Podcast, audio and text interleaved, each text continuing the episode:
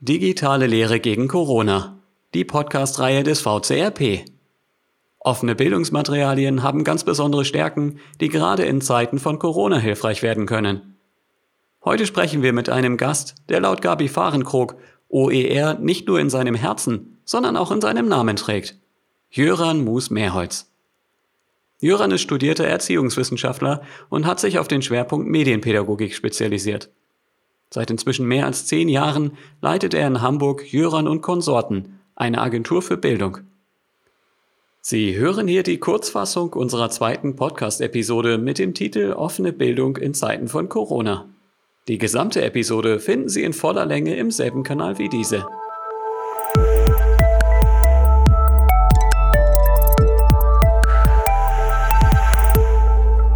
Ja, hallo Jöran. Das Thema unseres heutigen Podcasts lautet ja offene Bildung in Zeiten von Corona. Und ich freue mich sehr darüber, heute mit dir sprechen zu können. Also herzlichen Dank, dass du dich so kurzfristig äh, dazu bereit erklärt hast, in unseren Podcast zu kommen. Hallo Tim, vielen Dank, dass ihr an mich gedacht habt. Wie aus dem Titel unseres Podcasts ja ersichtlich ist, äh, geht es heute um eins deiner Spezialthemen. Und damit meine ich jetzt nicht Corona, sondern offene Bildung. Und ähm, ich bin ja in diesem Bereich auch oft unterwegs und merke dabei oft, dass es noch viele Personen gibt, die von OER bisher so gar nichts gehört haben. Wie würdest du OER für diese Personen in ein oder zwei Sätzen beschreiben? Ähm, ich versuche mich mal an der vollkommen unwissenschaftlichen Definition. Da würde ich sagen, OER ist für Lehr Lernmaterialien quasi das Gegenteil von Friss- oder Stirbmaterialien. Also Friss- oder Stirbmaterialien würde ich so Materialien nennen, die man nur genauso nutzen kann, wie man sie vom Produzenten vorgesetzt bekommt. Und OER erlaubt genau das Gegenteil, damit kann man dann fast machen, was man möchte. Man kann die abspeichern, man kann die verändern und bearbeiten, man kann die weitergeben, man kann sogar veränderte Sachen wieder im Internet veröffentlichen. Äh, insofern das vielleicht erstmal als, als Kurzfassung. Das hört sich gut an. Und wo liegen die Stärken von OER? Das erschließt sich häufig erst, wenn man eine Weile tatsächlich mit diesen neuen Voraussetzungen arbeitet. Also man kann jetzt erstmal theoretisch sowas sagen wie, man kann diese Materialien dann natürlich viel besser anpassen an den eigenen Bedarf, an die konkrete Lehrsituation, in der man gerade ist. Man kann individualisieren. Man kann auch umgekehrt sagen, die Lernenden können damit natürlich viel mehr machen. Also es ist sozusagen ja eine Grundvoraussetzung für ein Aktivieren von Lernenden in Bezug auf das Lehr Lernmaterial, dass sie damit irgendwas anfangen können und nicht nur, ich nehme mal jetzt so als starres Gegenbild irgendwie eine App haben, die sie nur genauso bedienen können, wie die App das vorgegeben hat oder ein PDF genauso ausfüllen können oder ausdrucken können, muss man vielleicht 2020 auch sagen, wie es vorgesehen war. Ähm, in der Praxis füllt sich das dann erstmal mit ganz, ganz konkreten Dingen, die es bedeutet. Und die werden einem, jedenfalls bei mir ist es so erst nach und nach klar, dass das heißt, ah, okay, man kann sogar ein Buch anders lesen, wenn es frei lizenziert ist, weil man kann beispielsweise in einer Gruppe mit Lesenden sich einfach eine Kopie davon machen, die alle bearbeiten und kommentieren dürfen. Und ähm, man hat dann sozusagen ein, ein gemeinsames Buch, nicht nur 20 Kopien dieses Buches, mit dem man ganz viel machen kann. Dieses Kopieren, Verändern, Bearbeiten etc. verändert da für mich sogar ein Stück weit das Lesen. Also ich bin auch nach, weiß ich nicht, wie viele Jahren äh, OER-Beschäftigung jetzt immer noch dabei zu lernen, was das eigentlich konkret bedeutet, wenn das anders tickt, sozusagen, dieses Material. Das ist echt spannend, definitiv. Also es ist dadurch ja ein Stück weit äh, praktisch auch eine stetig wachsende Bildungsmaterialie. Ja, und man weiß auch mit der Zeit ähm, erst, ähm, was dann vielleicht daraus werden kann, wenn man so ein Material veröffentlicht. Das ist dann technisch ja so eine freie Lizenz, die erlaubt, dass andere was damit machen können. Dann ist das selten der, der Moment, dass irgendjemand anders am anderen Ende des Internets sitzt und genau darauf gewartet hat. Der oder die kriegt das vielleicht auch gar nicht mit, dass ich da was veröffentlicht habe. Und das hat bei mir zum Beispiel in den ersten Jahren häufig dazu geführt, dass ich dachte, es ist auch egal, ob ich das mache oder nicht, das nutzt ja gar keiner. Und erst mit den Jahren habe ich gesehen, ah, das nutzen doch Leute. Erstens, sie sagen ja nicht Bescheid, weil die können damit ja machen, was sie wollen, ohne Bescheid zu sagen. Das heißt, viel passiert unsichtbar an Sachen, die ich mit meinen Materialien dann äh, vielleicht auch gar nicht beabsichtigt habe, die am Ende dann aber tatsächlich passieren. Oder es braucht einfach. Ich habe neulich ein Material ähm, wiederentdeckt, von dem ich gar nicht mehr wusste, dass ich es vor fünf Jahren mal veröffentlicht habe, weil jemand sagte, ah, das habe ich gefunden und das habe ich als Ausgangspunkt genommen, um für mich ein anderes Projekt rauszuentwickeln. Ähm, das heißt, diese Effekte, die sich dann da ergeben mit der Zeit, die sind auch ein ganzes Stück weit sozusagen unsichtbar und äh, sehr langfristig erst. Aber auch das ist für mich eher einer der spannenden Sachen. Also man kann fast sagen, wenn man das große ominöse Wort nehmen kann, dass es was mit Nachhaltigkeit zu tun hat, weil man Sachen bereitstellt, mit denen andere später wieder was machen können, ohne dass sie bei Null beginnen müssen. Doch wie sieht die Situation zu offenen Bildungsmaterialien derzeit im Bildungsbereich Schule aus? Wir haben dazu mit Frau Dr. Margret Großhardt gesprochen, die beim Pädagogischen Landesinstitut Rheinland-Pfalz als Referatskoordinatorin für Mediendienste und den Bildungsserver zuständig ist. Gut, ähm, zur Rolle der offenen Bildungsmaterialien im Schulbereich ähm, kann man vielleicht tatsächlich im schulischen Bereich sagen, dass es keine so große Rolle ist. Grundsätzlich gibt es an den Schulen eine Sensibilität für urheberrechtliche und geschützte Materialien. Das heißt, Lehrkräfte wissen und auch Schülerinnen und Schüler, die wissen ganz genau, dass sie Materialien aus dem Netz nicht einfach einbinden oder sogar veröffentlichen dürfen. Häufig wird jedoch in den geschützten Räumen gearbeitet und von daher wird dieses Thema Urheberrecht meines Erachtens durchaus auch immer ein bisschen äh, beiseite gedrängt ich habe den Eindruck, dass sowas wie Pixabay bekannt ist, wobei Pixabay gegenwärtig ja gar keine Creative Commons Lizenz anbietet, aber immerhin freies Material, dass diese Portale durchaus bekannter werden. Dies wird auch bei uns in vielen Fortbildungen wird das in zunehmendem Maße wird auf diese Portale hingewiesen, weil wir gerne möchten, dass die Lehrkräfte nicht beliebige Inhalte, Materialien verwenden, sondern dass sie da auch eine Sensibilität für haben ich denke, es gibt eine vorsichtige, einen vorsichtigen Wandel, aber ähm, generell würde ich jetzt nicht sagen, wir sind jetzt morgen oder nächstes Jahr bei einem flächendeckenden Einsatz. Und wie sieht es an den Hochschulen aus? Dazu nun ein Kommentar von Konstanze Reda-Knär vom Fachgebiet Pädagogik der TU Kaiserslautern. Ähm, ich hätte gesagt, so äh, grundsätzlich reicht die Skala an äh, Hochschulen tatsächlich äh, von Fachpersonen, die sich eben schon lange äh, mit dem Diskurs auseinandersetzen und sich dafür auch interessieren und vielleicht auch schon das ein oder andere ähm, gemacht haben selber und die sich austauschen, die gut vernetzt sind, ähm, bis tatsächlich hin zu den Anfängern oder teilweise auch eben den Desinteressierten, die noch gar keine Berührungspunkte mit dem Thema hatten und die man dann eben ähm, tatsächlich auch an das Thema heranführen muss erst. Und ich finde, die große Herausforderung ähm, von offenen Bildungsmaterialien im Hochschulbereich und diese eben zu thematisieren, ist, äh, diese Gruppen zu verbinden und zu gucken, dass äh, die auch zusammenkommen und sich ähm, austauschen und einfach Anlässe finden, miteinander ähm, in Austausch zu treten.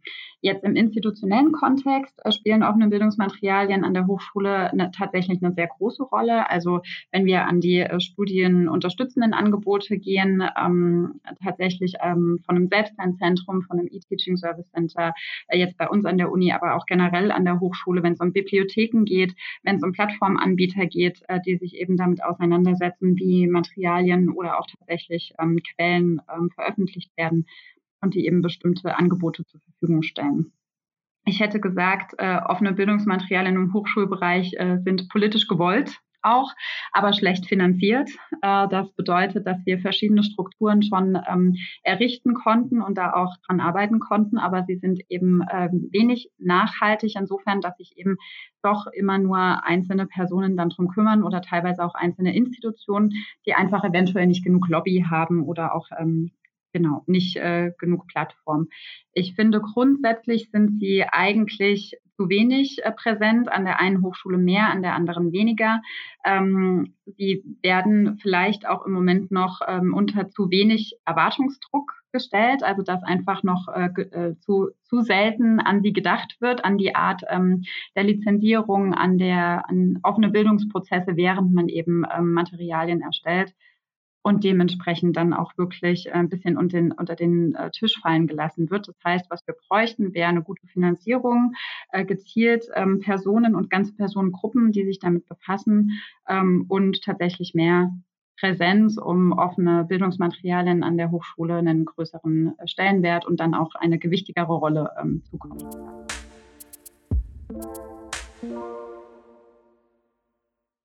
Vor drei Jahren lief ja ein großes Projekt des Bundesministeriums für Bildung und Forschung zum Thema OER.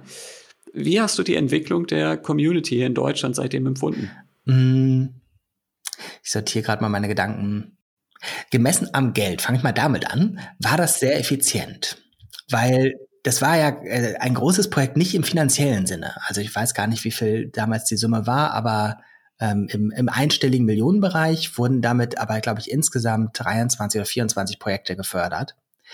Und diese Projekte hatten alle ja das Ziel, äh, in die Breite tragen. Also äh, auf Förderdeutsch nennt man das dann irgendwas mit Multiplikatorenansatz und äh, Mainstreaming. Und das hat aus meiner Sicht schon geklappt, dass aus einem ganz, ganz, ganz schmalen Kern von Leuten, die sich für das Thema interessiert haben, ein etwas größerer Kern geworden ist. Ich glaube, man darf es nicht daran messen, ob das jetzt äh, Millionen von Lehrer und Lehrern an Hochschulen in Deutschland erreicht hat und die das alles als selbstverständlichen Teil ihrer alltäglichen Arbeit sehen. Da sind wir weit, weit von entfernt. Also wir sind, glaube ich, von so einem Kreis von, ja, wie gesagt, eher zweistellig Leuten, die es interessiert hat in, in Deutschland, auf einen Kreis gekommen, dass es inzwischen, mh, hm, weiß ich nicht, dreistellig, vierstellig Menschen interessiert und vielleicht auch fünfstellig Leute schon wissen, was das ist und wie das prinzipiell funktioniert. Das ist weit weg von den Millionen.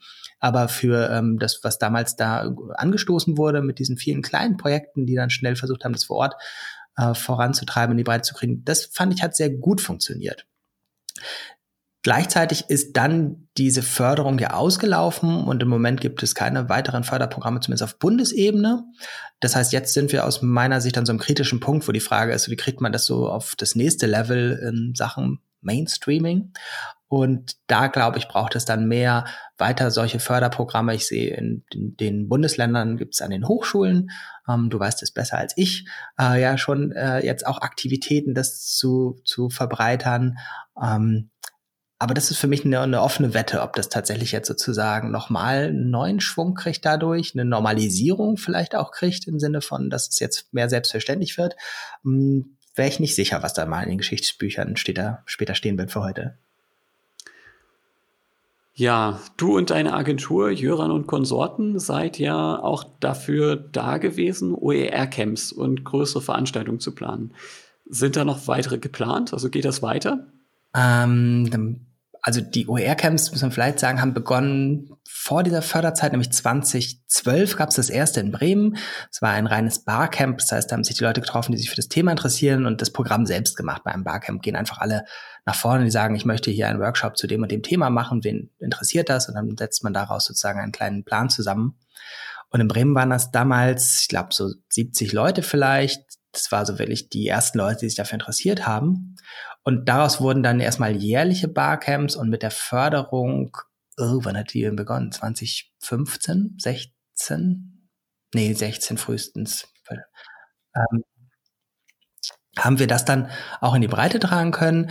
Ähm, wir haben, glaube ich, dann sowas wie in 17 haben wir dann vier im Jahr gemacht und das auch abgewandelt, dass es zur Hälfte ein Barcamp-Format war, zur Hälfte workshoppiger wurde, im Sinne von, dass da vorgeplantes Programm war, mit dem man gerade ähm, Anfänger und Anfängerinnen in den Bereich da reinbringen konnte.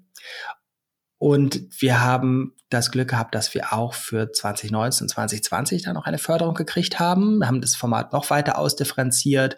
Ein Format beispielsweise, was ich sehr mag, auch wenn es mal klein und unauffällig ist, ist, dass wir an bestehende Veranstaltungen andocken. Also wenn es irgendwo Kongresse gibt oder ähm, Tagungen oder größere Barcamps oder sowas, dass wir dann da sozusagen hinkommen können und sozusagen ein, ein Programm mitbringen und sagen, hier, wir können aus unserer Förderung da andocken und unter diesem Dach eigene Workshops anbieten, vielleicht auch, wenn es zwei Tage, drei Tage Konferenz irgendwo sind, einen halben Tag davor oder danach für die besonders interessierten Leute das anbieten das ist für mich ein Teil dieser Ausdehnung von so konzentrischen Kreisen, wo im Mittelpunkt dieser ganz kleine, enge Kern am Anfang stand, das sich dann weiter ausgebreitet hat. Und je mehr sich das ausbreitet, desto mehr muss man vielleicht auch anerkennen, dass die Leute sich dann sicher nicht Tag und Nacht mit OER beschäftigen wollen in, in der breiten Masse. Also wenn ich ein ganz normaler Lehrender bin, der einfach viele andere Dinge auf dem Zettel hat, die nicht OER sind, dann reicht es mir vielleicht aus dazu, zwei Workshops zu besuchen und danach zu wissen, wo ich nachgucken muss und wen ich fragen kann, wenn ich damit arbeiten will.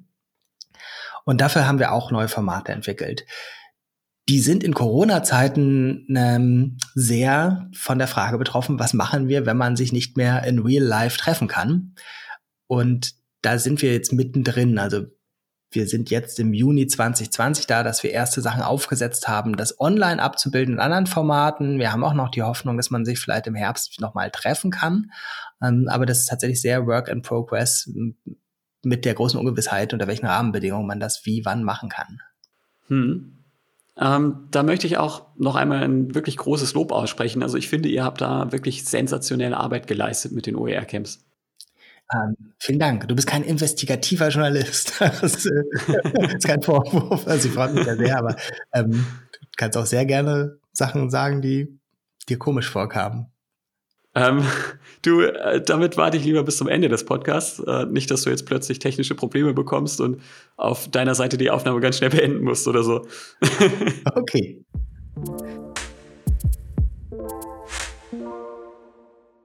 Jöran, welche Rolle spielen deiner Meinung nach Bildungsinstitutionen in der Rolle von OER? Also wie können Bildungsinstitutionen ihre Dozentinnen und äh, Dozenten zum Beispiel dabei unterstützen, offene Bildungsmaterialien einzusetzen und im besten Fall vielleicht selber zu erstellen? Ja. Es gibt da natürlich relativ offensichtliche Antworten wie Qualifizierung und äh, möglicherweise äh, Kapazitäten dafür bereitstellen. Da steckt aber immer die größere Grundfrage dahinter, die sich vor OER stellt, nämlich die, der Stellenwert der Lehre und äh, insbesondere die Frage des Stellenwerts von Material zusammensuchen, Material entwickeln etc. Das ist ja, wenn wir uns die verschiedenen Bildungsbereiche anschauen, überall unterschiedlich ausgeprägt, aber hat nirgends einen besonders prominenten Stellenwert. Also Lehre in der Hochschule ist nicht das Allerwichtigste, über das man sich profilieren kann. Ähm, Lehrmaterialien an Hochschule ist ein Bereich, der sehr viel einfach als selbstverständlich wahrgenommen wird und kaum reflektiert wird. Wo kommt das eigentlich her? Wie wird das eigentlich genutzt? Was sind da eigentlich sinnvolle Arten und Weisen, ähm, mit Materialien umzugehen? Also wir alle kennen irgendwie dann solche Selbstverständlichkeiten in der Lehre wie Foliensätze und Lehrwerke und wissenschaftliche Publikationen. Aber das ist ja alles relativ ähm, stillschweigend, unreflektiert ähm, und man gibt sich vielleicht sogar eine Blöße, wenn man sagt irgendwie, hm, ich würde mich gerne darüber austauschen, ähm, mein Lehrmaterial mal weiterzudenken. Wenn wir die anderen Bildungsbereiche anschauen, in Schule wird es auch als stillschweigend selbstverständlich gesehen, dass ich in der Unterrichtsvorbereitung mich um das Material kümmere und äh, in wenigsten, allerwenigsten Arbeitszeitmodellen ist es bestimmt irgendwo extra vorgesehen. Insofern ist jeder extra Aufwand da doppelt schwierig für die Praktiker und Praktikerinnen. Oder im Weiterbildungsbereich auch da, wenn man Glück hat, weil sie nicht irgendwo einen Kurs gibt, ähm, kann man vielleicht einen halben Tagessatz abrechnen für Materialentwicklung, aber auch da wird es meistens stillschweigend irgendwie mit als Teil des Paketes gesehen. Das heißt, insgesamt diese Frage nach Lehre und Lehrmaterialien ist schon eine schwierige. Wenn man also das jetzt sich auf der grünen Wiese ausmalen würde, würde man sagen, naja, erstmal müsste man Lehre stärken und vielleicht auch überlegen, dass das tatsächlich anerkannt wird, dass das ein Arbeitsbereich ist, in den Arbeitszeit fließt und das möglicherweise sich in Arbeitszeitmodellen oder in Vergütung niederschlägt. Das ist aber aus meiner Sicht eine eher die Fundi-Position und nicht die reale Position. Die reale Position würde ich sagen, es wird schon ein wichtiger Schritt sein, anzuerkennen und Rückendeckung zu geben von Institutionen, dass ihre Lehrenden sowas machen.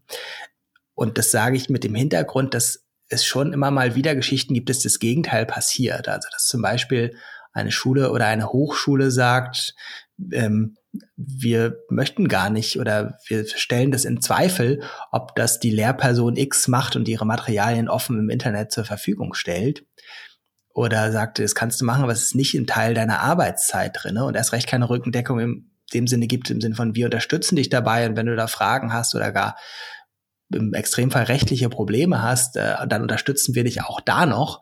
Und diese fehlende Rückendeckung hat ganz handfeste Auswirkungen im Sinne von, dass Lehrende sagen, solange ich nicht weiß, wie das eigentlich ist, wer beispielsweise dafür haftet, wenn ich hier groben Fehler mache, ähm, wo ich eigentlich äh, gar nicht weiß, darf ich das, ohne meinen Arbeitgeber zu fragen. Mein Arbeitgeber weiß in der Regel auch keine Antwort, wenn ich ihn fragen würde.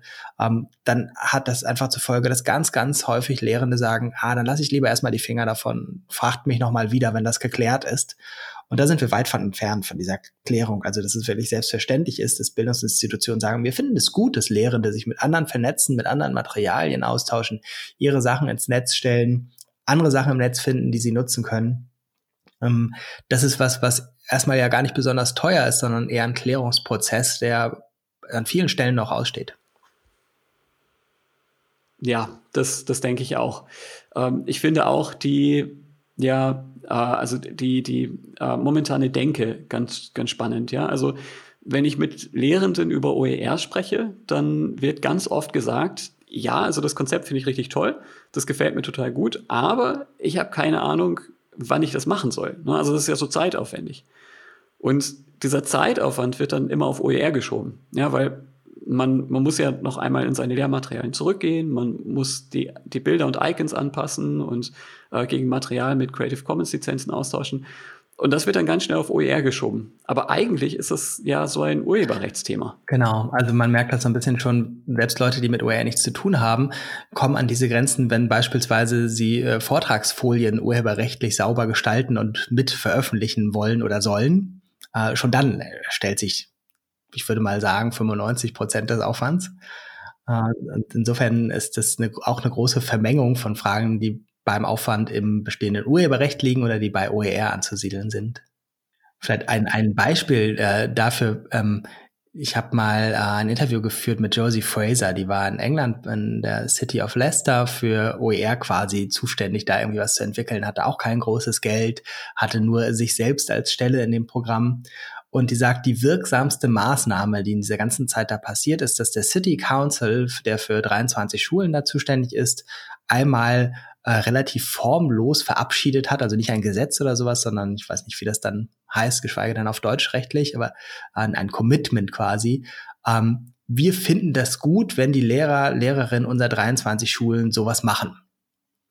Und damit ist tatsächlich aber diese erste Hürde für den allerersten Schritt schon ausgeräumt. Ähm, und dann gibt's immer noch ganz viele Hürden und ganz viele Schritte zu tun, aber die Leute können anfangen. Und das fand ich beeindruckend, dass sie gesagt hat, dass dieser einfache Beschluss, der null Geld gekostet hat, ähm, das wirksamste war von allem, was in dieser Stadt passiert ist. Also ein Thema unseres Podcasts war ja auch die Corona-Krise, ähm, die ja nicht nur eine Herausforderung für den Gesundheitssektor und für die Wirtschaft ist, ähm, sie war ja auch ein großes Problem für die Schulen und Hochschulen in ganz Deutschland. Äh, siehst du da irgendwie offene Bildungsmaterialien als Chance? Mittelfristig ja, kurzfristig unsicher. Also auch da kann man die Frage stellen, bei den Herausforderungen, die man hat, beispielsweise jetzt Materialien flexibel verteilen zu können, mal vereinfacht gesagt. Ähm, geht das mit OER besser als ohne OER? Muss man sagen, ja, ganz klar. Ähm, Im Moment äh, arbeiten natürlich da sehr, sehr viele Praktikerinnen und Praktiker in urheberrechtlichen Grauzonen mit starken Tendenzen zu der dunklen Seite des Graus. Ähm, das geht natürlich mit OER besser, weil man sich diese Sorgen dann nicht mehr machen muss, einfach irgendwie Sachen verteilen zu können. Ähm, wir haben es damit zu tun, dass es ja einen für viele vielleicht auch ungewollten Schub gibt, dass man sich mit digitalen Materialien beschäftigen musste. Und auch da ist es natürlich einfacher, wenn man ein Geschäftsmodell äh, hat, wo man sagt irgendwie, okay, ich kann mit diesen machen, Sachen erstmal machen, was ich will. Es gibt allerdings eine kleine Einschränkung und zwar muss man natürlich erstmal verstehen, was OER ist und wie das mit dieser freien Lizenz genau funktioniert. Und da gibt es, würde ich schon sagen, einen gewissen ersten Mehraufwand. Wenn man den geschafft hat, also verstanden hat, wie das funktioniert, dann profitiert man sehr viel davon, dass man mit freien Materialien arbeiten kann. Aber in der Krisensituation, in der Ausnahmesituation hat man als Praktiker, Praktikerin ja erstmal immer den Impuls oder auch die, den Zwang fast, den niedrigsten Aufwand zu wählen. Damit ich irgendwie handlungsfähig bleibe, kann ich nicht sagen, okay, ich beschäftige mich jetzt erstmal zwei Tage damit, wie diese freien Lizenzen funktionieren und dann kann ich mich danach irgendwie mit OER, äh, habe ich ein leichteres Arbeiten. Aber für, für die Leute, die jetzt nicht diesen ganz, ganz akuten Handlungsdruck haben, also alle, die in Beratungsfunktionen irgendwo arbeiten, vielleicht auch auf konzeptioneller, auf Entscheiderebene irgendwas mitbewirken können, die finde ich, an die können wir den Anspruch stellen, dass sie auch einmal mitdenken, was mittelfristig hilft. Und da hatte ich neulich so ein bisschen tatsächlich die Einsichten, als ich in so einem Call war, wo Leute aus verschiedenen Ländern berichtet haben, was da passiert, dass das sehr unterschiedliche Herangehensweisen waren. In vielen Ländern gibt es jetzt sowohl im Bereich Schule wie auch im Bereich Hochschule wie auch im wissenschaftlichen Publikationsbereich so Initiativen, die sagen, in Corona-Zeiten schalten wir hier unseren Zugang für zwei Monate frei und das könnt ihr hier alles jetzt äh, nutzen. Äh, in, und Klammern, nicht ausgesprochen, aber danach wird es wieder geschlossen. Und das hilft natürlich tatsächlich ganz praktisch für meine ähm, Handlung heute, dass ich für morgen ein Seminar vorbereite oder einen Unterricht vorbereite, dann ist das sehr hilfreich, dass ich darauf zugreifen kann. In Deutschland ist man ein, ein Stück weit einen anderen Weg gegangen. Es finde ich für mich sehr spannend zu beobachten und hoffentlich auch dran mitzuwirken in den nächsten Wochen und Monaten. Das BMBF hat ein Projekt gestartet für den Bereich Schule. Das heißt, wir lernen online.de und die Idee dahinter ist die, nicht einzelne Materialien sozusagen zu gucken, hier ist gerade was temporär frei zugänglich, sondern eine Infrastruktur zu schaffen, wie man quasi mit einer Suche nach solchen Materialien jetzt schnell zu Ergebnissen findet, aber auch diese Suche als Infrastruktur noch in einem Jahr da ist und hoffentlich dann noch besser funktioniert als jetzt schon. Und dieser Ansatz dahinter ist so ein bisschen trocken, weil es geht nicht nur darum, eine einfache Suche zu machen, sondern auch die verschiedenen Strukturen miteinander zu, netz, zu vernetzen, dass man sagt, wenn äh, an einer Schule, an einer Hochschule ein Content-Management-System, ein Learning-Management-System ist, dass die Suche in diesen Systemen, das Material in diesen Systemen miteinander vernetzt sind. Wenn das klappt, dann ist das zwar eine Sache, die jetzt mehr Aufwand bedeutet zum An Anfang und Auftakt, äh, aber dann sich wirklich auszahlt als, als nachhaltige Maßnahme, um das für die Breite zu vereinfachen, Materialien einfach in den Austausch zu bringen, Praktikerinnen zu ermöglichen, Materialien zu finden und zu nutzen. Und da bin ich sehr gespannt drauf. Das ist für mich so einer der aktuell zu Corona-Zeiten spannendsten Beobachtungen. Ja, das stimmt. Das Projekt beobachte ich äh, auch seit einer ganzen Zeit ganz gespannt und bin auch gespannt, wie es wird. Ähm, jetzt noch kurz abschließend. Wenn du eine Person vor dir setzen hättest, die überlegt, ob sie ihre Lehrmaterialien als OER veröffentlicht oder nicht, was wäre deine Message an sie? Um, ähm, also schon liest dir kurz durch oder schau dir eines dieser Videos an, wo das erklärt wird, weil das häufigste Missverständnis ist, bei OER muss ich mich urheberrechtlich um nichts mehr kümmern. Äh, und das ist falsch, weil freie Lizenzen sind Lizenzen. Und äh, das heißt, ich muss mir zumindest einmal angucken, was das eigentlich ist und wie das funktioniert. Aber in der Regel reicht das aus mit, nach fünf Minuten hat man die Grundidee verstanden und nach einer Stunde hat man alles verstanden, was so das wirklich Wesentliche ist. Dann würde ich sagen, fang an, wenn du jetzt sagst, du möchtest ein Material selbst als OER veröffentlichen, nimm irgendwas, was du tatsächlich jetzt gerade neu machst. Am besten was, was du ohnehin machen musst. Ähm, und nimm was Einfaches, also eins, wo du zum Beispiel sicher bist, dass du alles, was du darin machst, selbst erstellt hast. Also vielleicht nicht unbedingt ein Foliensatz, in dem Bildzitate und Tabellen aus 30 verschiedenen Werken drin sind, sondern ein, je nach Bildungsbereich, weiß ich nicht, ein Arbeitsblatt, was du gemacht hast oder ein Foliensatz, wo nicht so viele Inhalte von anderen drin sind oder ein Video, was du selbst gemacht hast. Also nimm irgendwas möglichst Einfaches von der Form her und äh, teile das mal. Und dann wäre noch die letzte Botschaft, teile das nicht nur, sondern sprich darüber. Und das ist jetzt nicht nur im Sinne von tue Gutes und sprich darüber gemeint, sondern tatsächlich auch im Sinne von, ähm, die Leute merken nicht automatisch, dass das da ist. Also es wäre schon gut, wenn das von Google gefunden werden kann. Aber ansonsten ähm, ist es auch hilfreich, wenn du anderen Leuten erzählst, dass das jetzt da ist. Und die OER ähm, Entwicklung in Deutschland, muss man sagen, ist zu einem ganz großen Teil darüber gelaufen, dass sich Praktikerinnen und Praktiker untereinander austauschen und quasi in einem Dauerlernprozess sind, wo sie miteinander lernen. Wir haben ja in der wissenschaftlichen Debatte ähm, und im Corporate Learning und so weiter immer sehr gerne die Rede von so, so Communities of Practice, die miteinander lernen, die im Austausch untereinander sind, die nicht punktuell einmal im Jahr zu einer Fortbildung gehen und dann sind sie belehrt und gehen danach wieder zurück in die Arbeit, sondern die ständig ihre praktische Arbeitsfragen mit diesen Fragen vermischen, wo sie was weiter lernen. Und das hatte in diesem OER-Bereich extrem gut funktioniert und ich glaube, das funktioniert auch weiter. Das ist insofern die Ermunterung. Schau dir an, wo sind da schon Austauschmöglichkeiten und im Zweifelsfall frag Tim und äh, das Unterstützungsangebot und äh, da finde ich, ist, das ist für mich das Faszinierende, nicht wie diese freien Lizenzen urheberrechtlich funktionieren, sondern wie Leute da tatsächlich diesen Austausch, das Miteinanderlernen, das Voneinanderlernen selbstständig auf die Beine gestellt haben. Jöran, ganz vielen Dank, dass du dir die Zeit genommen hast für uns. Es hat Spaß gemacht. Vielen Dank.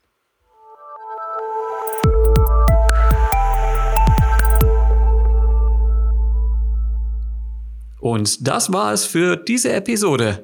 Wenn Ihnen unser Podcast gefallen hat und Sie ihn auch in Zukunft hören möchten, können Sie ihn auf allen gängigen Podcast-Plattformen wie Google Podcasts, Apple Podcasts, Spotify oder Stitcher abonnieren. Wenn es Ihnen richtig gut gefallen hat, lassen Sie uns gerne eine Bewertung da. Vielen Dank fürs Zuhören und bis zum nächsten Mal.